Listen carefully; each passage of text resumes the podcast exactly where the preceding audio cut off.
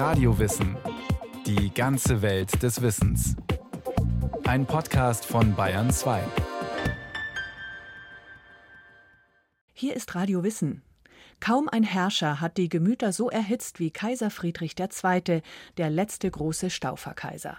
Mit seinem Tod geht laut Geschichtsschreibung die Epoche des Hochmittelalters zu Ende. Im Machtkampf hat die päpstliche Propaganda den Herrscher zum Antichristen erklärt. Historikern galt er dagegen oft als erster moderner Mensch auf dem Thron. Wer war Friedrich II.?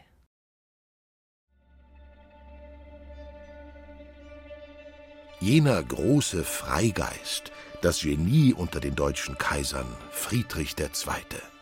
Friedrich Nietzsche, deutscher Philosoph, 1888.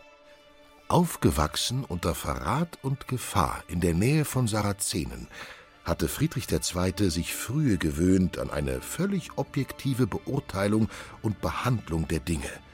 Der erste moderne Mensch auf dem Throne. Jakob Burckhardt, Schweizer Kulturhistoriker, 1860. Friedrich II., von 1220 bis 1250 Kaiser des römisch-deutschen Reiches.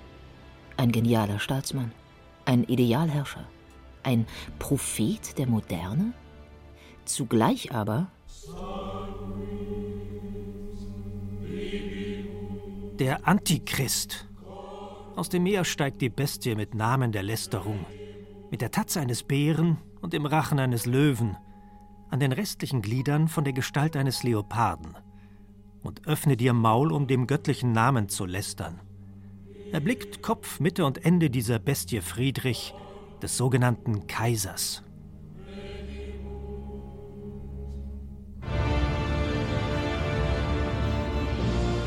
Kaiser Friedrich II. war der größte unter den Fürsten, Stupor Mundi und Immutator Mirabilis, das Staunen und der Verwandler der Welt. Antichrist oder das Staunen der Welt? Die Stilisierung Kaiser Friedrichs II. zum toleranten Herrscher und modernen Vordenker speist sich ganz wesentlich aus dem Konflikt des Kaisers mit dem Heiligen Stuhl erweist sich jedoch in ihrer Zuspitzung als das Resultat einer späteren Verklärung. Man muss also nach wie vor versuchen, Friedrich II. als einen Mann seiner Zeit, als einen Menschen seiner Zeit zu verstehen. Und das ist deshalb schwierig, weil er aus ganz unterschiedlichen Interessen in den folgenden Jahrhunderten zu einem modernen Herrscher gemacht wurde. Erläutert Knut Görig, Professor für Geschichte des Früh- und Hochmittelalters an der Ludwig-Maximilians-Universität München. Er zählt zu den führenden Experten für die staufischen Herrscher.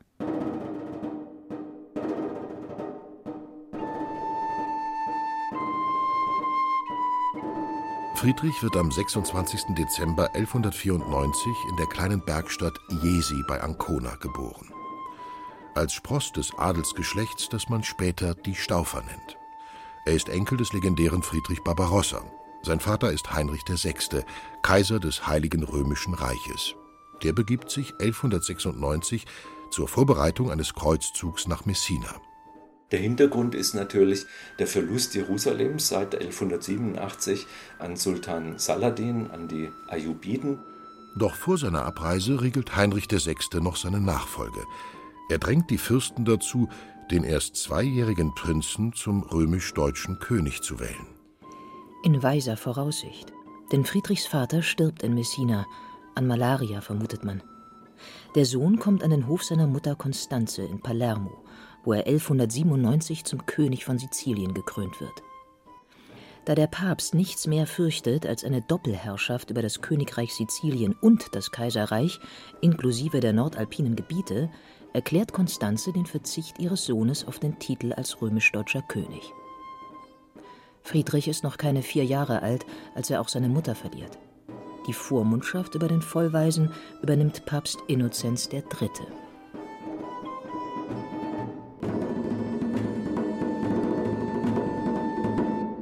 Einige Adlige nutzen die Gelegenheit, sich von der königlichen Zentralgewalt in Palermo zu lösen, während alle anderen päpstliche Legaten oder Vertraute seines verstorbenen Vaters versuchen, ihren Einfluss auf den jungen Friedrich geltend zu machen.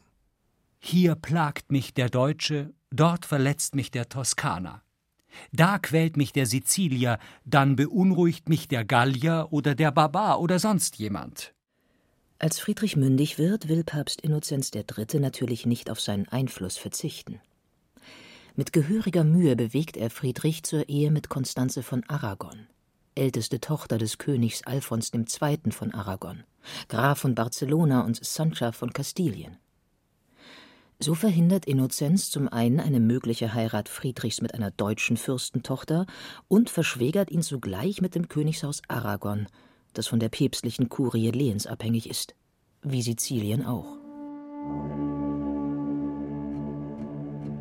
Um die unter Friedrich drohende Vereinigung Siziliens mit dem Reich zu verhindern, unterstützt der Papst außerdem den Welfen Otto IV., der sich im Machtvakuum durchgesetzt hatte und zum Kaiser gekrönt wurde.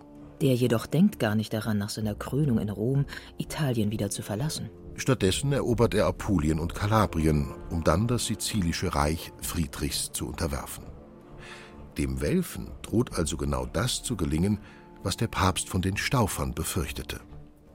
Eine göttliche Vorsehung entgegen jeder menschlichen Voraussicht. Denn der Papst spricht nicht nur den Kirchenbann über Otto IV., sondern auf sein Drängen kündigt ein gehöriger Teil der deutschen Fürsten Otto die Gefolgschaft auf. Und damit nicht genug. Sie berufen Alium Imperatorem, einen anderen Kaiser, einen Kandidaten, den der Papst ihnen nahegelegt hatte, Friedrich. Der 17-jährige Friedrich zieht mit reichlich päpstlichen Geldmitteln nach Deutschland. Als Otto IV. in der Schlacht von Bouvines eine verheerende Niederlage gegen Friedrichs Verbündeten, den französischen König Philipp II., erleidet, ist der Weg für Friedrich endgültig frei. 1215 wird er in Aachen zum König gekrönt. 1220 kehrt er nach neun Jahren in Deutschland nach Italien zurück. In Rom krönt ihn der neue Papst Honorius III. zum Kaiser.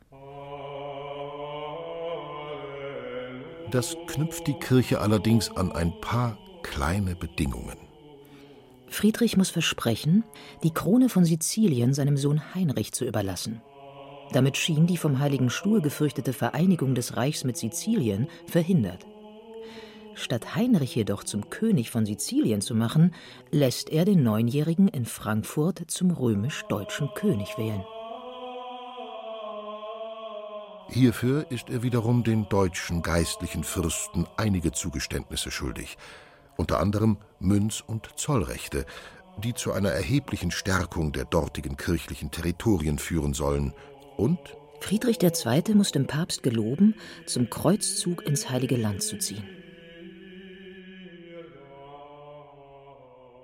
Zunächst hat Friedrich aber andere Sorgen.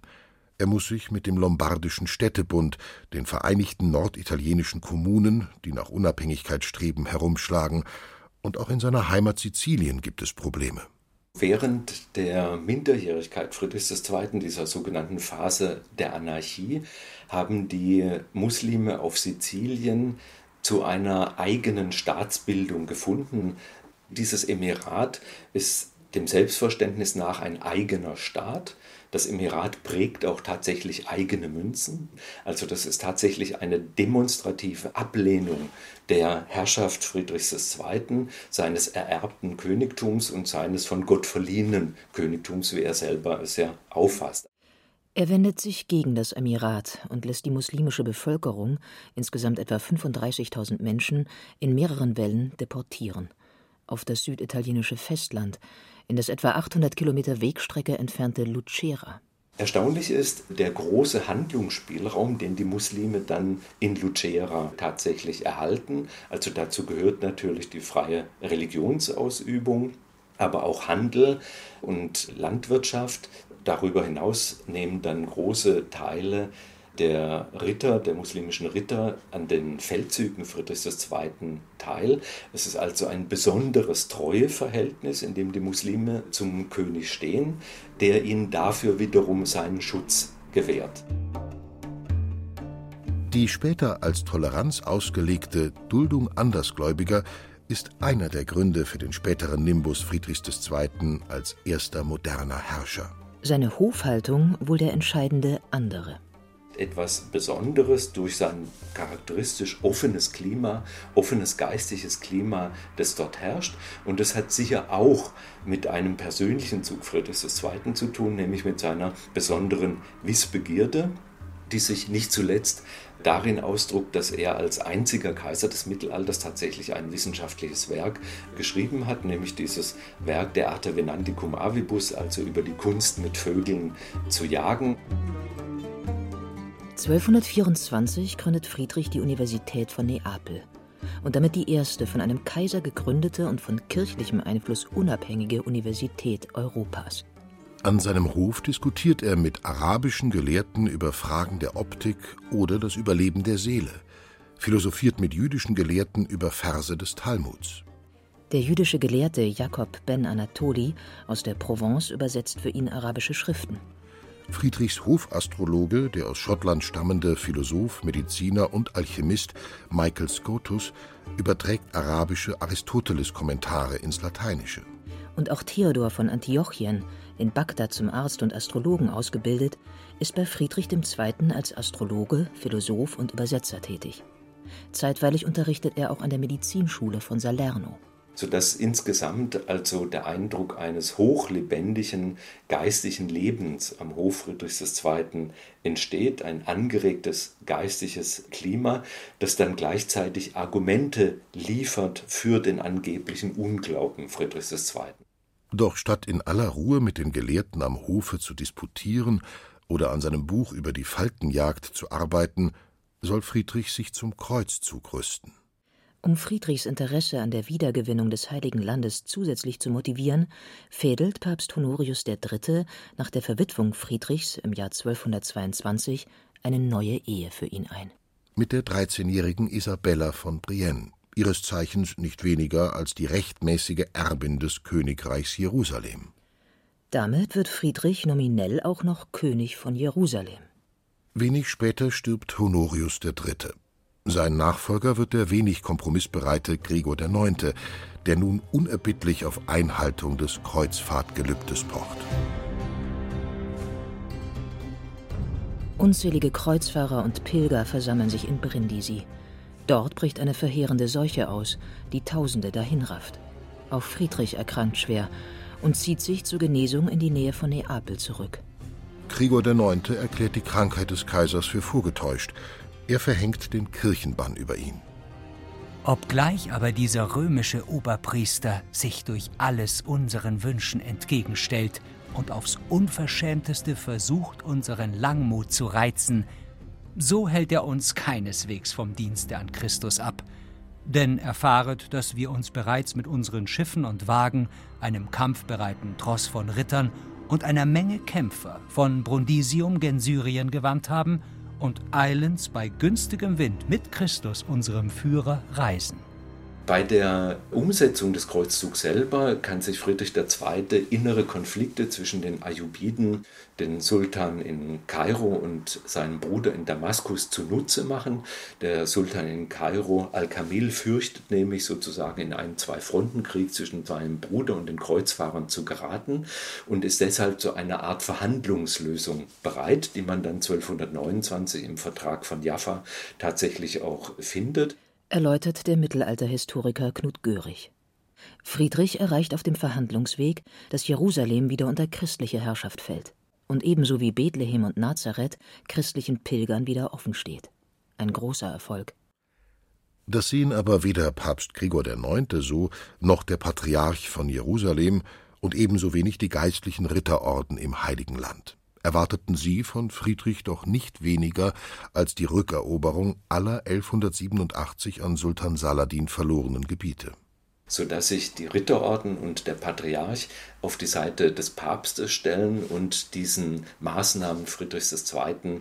im Heiligen Land mit größter Skepsis gegenüberstehen und ihm sogar den Vorwurf machen, dass er während der Zeit seines Aufenthaltes im Heiligen Land nicht einen einzigen Muslim umgebracht hat. Als Friedrich zurückkehrt, haben Söldner des Papstes große Teile Siziliens besetzt. Und auch einige Städte ließen sich durch die Exkommunikation Friedrichs motivieren, sich vom abwesenden Herrscher loszusagen und dem Papst zu unterstellen. Manche haben so reagiert, weil das Gerücht umgelaufen ist, der Kaiser sei auf dem Kreuzzug verstorben. Das ist ein Gerücht, das offensichtlich Papst Gregor IX. noch besonders unterstützt hat und verbreiten ließ, etwa durch die franziskanischen Prediger. Als sich zeigt, dass der Kaiser vollkommen lebendig an der Spitze seiner Truppen reitet, bricht der Widerstand der Abtrünnigen schnell zusammen. Denn Friedrich greift gnadenlos durch. Eine direkte militärische Auseinandersetzung mit dem Papst selbst scheut er jedoch. Und unter Vermittlung des Großmeisters des Deutschen Ordens Hermann von Salza kommt es dann zu Friedensgesprächen, die dann 1230 in den Vertrag von San Germano münden, wo tatsächlich der Status quo ante wiederhergestellt wird. Auch die Exkommunikation hebt der Papst 1230 auf. Doch auch nördlich der Alpen gibt es Probleme. Dort regiert Friedrichs Sohn Heinrich VII. als König. Diese Konstellation führt im Grunde dazu, dass diejenigen, die mit Entscheidungen des Königs nicht zufrieden waren, an den Hof des Kaisers nach Italien ziehen konnten und dort eine andere Entscheidung des Vaters erwirken konnten. Also aus der Sicht Heinrichs VII. werden mehrfach seine Entscheidungen durch seinen Vater rückgängig gemacht und er muss sich dann auch noch die Demütigung gefallen lassen von seinem Vater gegenüber den Fürsten, ausdrücklich zum Gehorsam verpflichtet zu werden. Heinrich begehrt gegen den Vater auf. Friedrich bricht nach Deutschland auf und löst den Konflikt nicht zuletzt mit Hilfe des Papstes, der Heinrich exkommunizieren lässt und alle ihm geleisteten Treueeide für ungültig erklärt. Es ist ein strukturelles Problem, ein etabliertes Doppelkönigtum und nach der Absetzung Heinrichs VII. lernt Friedrich II. auch aus dieser Situation insoweit, als er seinen Sohn Konrad IV. zwar zum König wählen lässt durch die Fürsten, ihn aber nicht krönen lässt. Doch die einvernehmliche Kooperation von Kaiser und Papst hat nicht lange Bestand. Mit eisernen Krallen und Zähnen strebt die Bestie alles zu zermalmen und mit ihren Füßen die Welt zu zertrampeln. Um die Mauer des katholischen Glaubens einzureißen, hat sie längst die Sturmböcke gerüstet. Jetzt aber stellt sie offen ihre Kriegsmaschinen auf, und wieder Christus den Heiland richtet sie sich empor. Der Tropfen, der das Fass zum Überlaufen bringt, ist die Ehe von Friedrichs Sohn Enzo mit der Erbin von zwei Kleinkönigreichen auf Sardinien. Der Papst sah dadurch seine Herrschaftsrechte auf der Insel beeinträchtigt. Und das ist insoweit für den Papst eine Provokation, als der Kaiser früher die Zugehörigkeit Sardiniens zum Herrschaftsbereich der römischen Kirche bereits zugesichert hatte.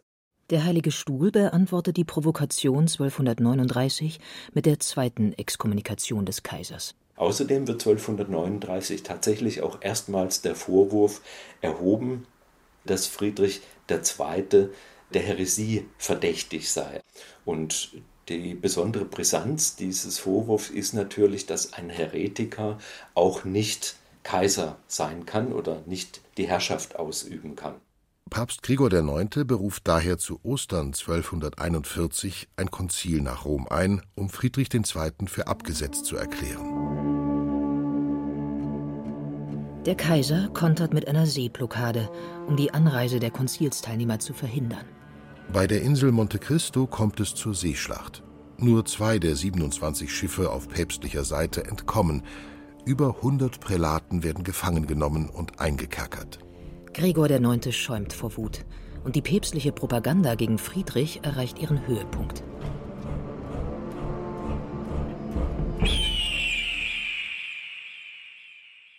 Er soll Zweifel an der Jungfrauengeburt geäußert haben, also an Grundsätzen des christlichen Glaubens. Ein Jahr später stirbt Papst Gregor IX. Wahrlich, tot ist der, durch den der Erde der Friede fehlte. Eine trügerische Hoffnung. Denn Gregors Nachfolger Innozenz IV. lässt Friedrich am 17. Juli 1245 auf dem Konzil von Lyon für abgesetzt erklären. Friedrich II. versucht ihm entgegenzutreten, indem er vor Dominikanern sein Glaubensbekenntnis ablegt und auch untersuchen lässt, seine Rechtgläubigkeit. Aber das sind dann letztlich nur noch vergebliche Versuche, diesen eskalierten Konflikt wieder einzuhegen. Es ist der Anfang vom Ende. Ein Mordanschlag im März 1246 scheitert zwar, da der Papst unseren Tod als unzweifelhaft bevorstehend verkündet, kann er nicht leugnen, dass er dazu angestiftet hat. Doch stetig neue Rebellionen, vom Heiligen Stuhl befeuert und unterstützt, lassen Friedrichs Herrschaft nach und nach zerbröckeln. Es jubeln die Himmel und die Erde frohlocket, schreibt Papst Innozenz IV., als Friedrich II. am 13. Dezember 1250 in Castel Fiorentino bei Lucera völlig unerwartet stirbt. An Typhus, Ruhr, einer Blutvergiftung oder? Mit ihm stirbt der letzte große Stauferkaiser. Der erste moderne Mensch auf dem Throne. Es sind eigentlich Zerrbilder, die in der päpstlichen Propaganda wurzeln, die nur sozusagen die damals gegen ihn erhobenen Vorwürfe in ihr Gegenteil verkehren. Das, was aus päpstlicher Sicht damals negativ erschienen ist oder zum Vorwurf gereicht hat, wird nun als ein Ausweis seiner Aufgeklärtheit verstanden relativiert Professor Knut Görig. Er sieht die Sonderstellung Kaiser Friedrichs II. nicht zuletzt in seiner Herkunft, seinem Aufwachsen in Sizilien, innerhalb eines besonderen, weltoffenen geistigen Klimas begründet. Setzt bereits in der Aufklärung ein, die aus seinem Konflikt mit den Päpsten einen Hinweis darauf gelesen haben, dass er tatsächlich ein Gegner der Päpste und auch der christlichen Religion gewesen ist. Sodass die ganzen Nachrichten über seine Verhandlungen mit dem Sultan, mit Muslimen, der ganze intellektuelle Austausch mit arabischen Gelehrten ein Hinweis auch auf einen religiösen Relativismus zu sein schien, den er aber faktisch nicht an den Tag gelegt hat. Das sind Zuspitzungen, interessegeleitete Zuspitzungen, die sich letztlich daraus erklären, dass sie aus Verhältnissen stammen, in denen diese multireligiösen und multiethnischen Verhältnisse, wie sie eben auf Sizilien geherrscht haben, unbekannt waren, aber in denen Friedrich II. aufgewachsen ist. Also vieles, was für ihn selbstverständlich gewesen ist an Kulturkontakten, wirkte aus der Perspektive der Festlandsitaliener oder des Papstes oder der Deutschen, in deren Umfeld es natürlich keine Muslime gab, als einen Verrat. Eine nicht mehr erhaltene Inschrift über dem Grabmal Kaiser Friedrichs II. in der Kathedrale von Palermo wendet es so. Wenn redlicher Sinn, wenn Klugheit, Verstand und Gewinn wenn adliges Walten dem Tod könnt Widerpart halten, so wär Friedrich niemals verschieden, der hier an dieser Stelle ruht.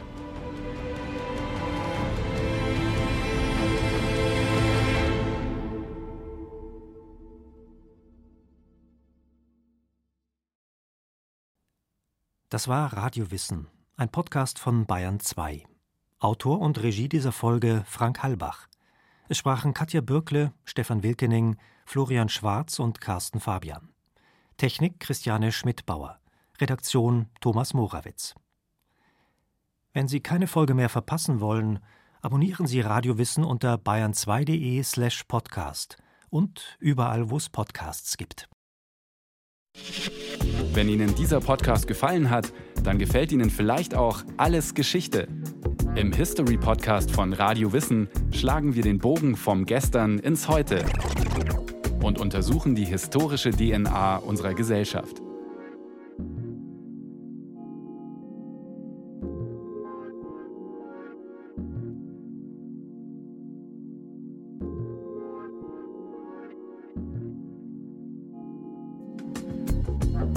Alles Geschichte finden Sie unter bayern2.de slash podcast und überall dort, wo es Podcasts gibt.